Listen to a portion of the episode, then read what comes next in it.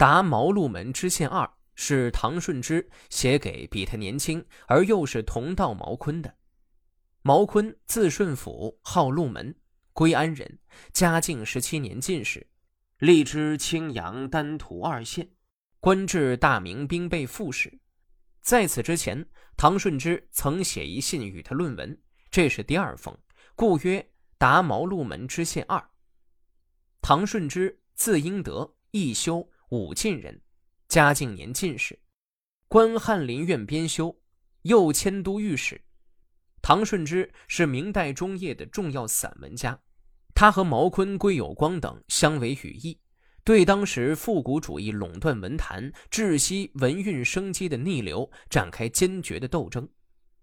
他们主张效法唐宋，吸取唐宋散文的精神，创作有个人风格、有生活内容、较为通俗活泼的作品，故当时被称为唐宋派。虽然这派也有缺点，但他们对尼古主义的批评在文学思想史上有很重要的意义。同时，他们的理论和创作为继之而起的公安派做出了贡献。这篇《答茅鹿门知县二》可以看作是唐宋派崛起于时风重视之中的一篇战斗宣言，也是全面宣传他们文学主张的代表作品。熟悉陆门的文章和陆门与之论述文章的书信，觉得其中所言主张和方法，不少地方与笔意十分契合。虽然中间有些小小的不同，他日当自能溶解消逝，在此不待赘言。至于像陆门对于我本是想求功于文字的人，而从不要求人讲究文字的怀疑，这里则有说明的必要。陆门看到我的，恐怕是过去的我，而没有看到身如枯木、心如死灰的我吧？我难道是欺骗你陆门的人吗？我不要求人讲究文字，不是说要抹杀一切，以为文字绝不值得研究，而是说学者的当务之急有本末主次的分别罢了。我的文章不如别人，实践中也没有满意的收获，这样一个有纠纷的问题，在此暂且不敢置论，现只从文章家的角度谈谈。虽然文章的规矩布置正变转折，自有专门的师承法则。至于其中存在的一种精神命脉和骨髓，则不是洗净心底的沉见、超然于事物的外表、具有不同于古今的独到之见的人，是不足以与他谈到这种境界的。现在有这样两人。其中一人心地超凡拔俗，所谓有不同于古今一般实践的人，即使没有持纸笔苦思冥想学做文章，只是直抒胸臆随手写出如写家信，虽然时有粗疏，然而绝没有世间的俗气和迂腐寒酸的味道，便是存在于宇宙间的一种绝好文字。另一人却还是世尘中人。他虽然专门钻研学写文章，对文章的规矩布置则尽其所能，然而翻来覆去，终不过是这么几句老妇人的舌上长语。要寻求其中所谓的真精神和千古不可磨灭的实践，是绝对没有的。这样文章虽然工整，却仍不免是格调低下的，这是文章的本色问题。即以诗为例。陶彭泽没有专门计较作诗的声律，雕琢句子文字，只是随手写出，便是宇宙间第一等好诗。这是什么道理？是他的本色高卓。自从有诗以来，追求声律、雕琢句文，用心最苦且创立学说最严格的人，没有比得上沈约的。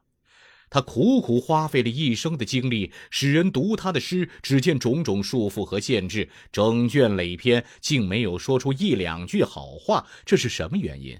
是他的本色卑下，本色卑下，文章自然不能完善，何况不是他本色的那些作品？况且两汉以下文章不如古代的人，难道是他们的所谓规矩转折的惊忍程度不能尽如古人吗？秦汉以前，儒家学者有儒家的本色；至于像老庄家有老庄的本色，纵横家有纵横的本色，名家、墨家、阴阳家都有自己的本色。虽然他们奉行的学术很驳杂，然而无不都有一种千古不可磨灭的独特的见识。因此，老庄一派学者必然不愿因袭套用儒家的学说，纵横家必定不愿借用墨家的谈论，而是各自依据自己的本色相互争论，发为言论。他们所说的都是他们的本色，因此其中凝聚着他们思想精华的光彩，而他们的学说于是能不灭于世。唐宋以下。文人无不谈论人的自然属性和命运，讲述治世的道理，满纸光彩炫目，一切自然依托于儒家。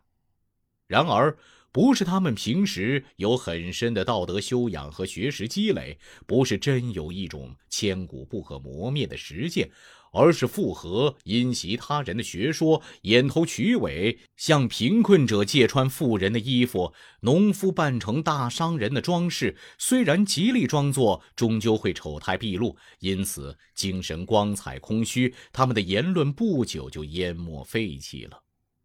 那么，秦汉以上虽然是老墨名法杂家的学说，而还在流传，及现在所见的诸子之书。唐宋以下，虽然是一切谈论人的属性命运、讲述治世之道的学说也未能流传，即是欧阳永叔所见到的唐四库书目内百部存一的那部分。后代的文人打算用建立学说来使自己不朽的人，是可以知道他们所应用心的地方了。那么我的不以功于文字要求人，实是对人说要求功于文字啊！陆门该可以相信我了吧？虽然我身如枯木，心如死灰，为日已久，又哪敢再参与议论文章写作呢？今又无拘束的谈论到这里，实是我的过错，我的过错呀！此后陆门再见到我的文章，他会说我是求功于文章的人呢，还是不求功于文章的人呢？陆门自然是应当知道我的了，一笑。陆门东归以后，我正想等使臣西上时，获得一个见面的机会，来倾吐十年的心事。你却成夜过此，不太急促了吗？我三年中。积下二十余篇文字债，许诺在前不可赴约。想等秋冬时病体稍见康复，则一切胡乱涂抹为文，更不计较文字的工拙，只是了且债务。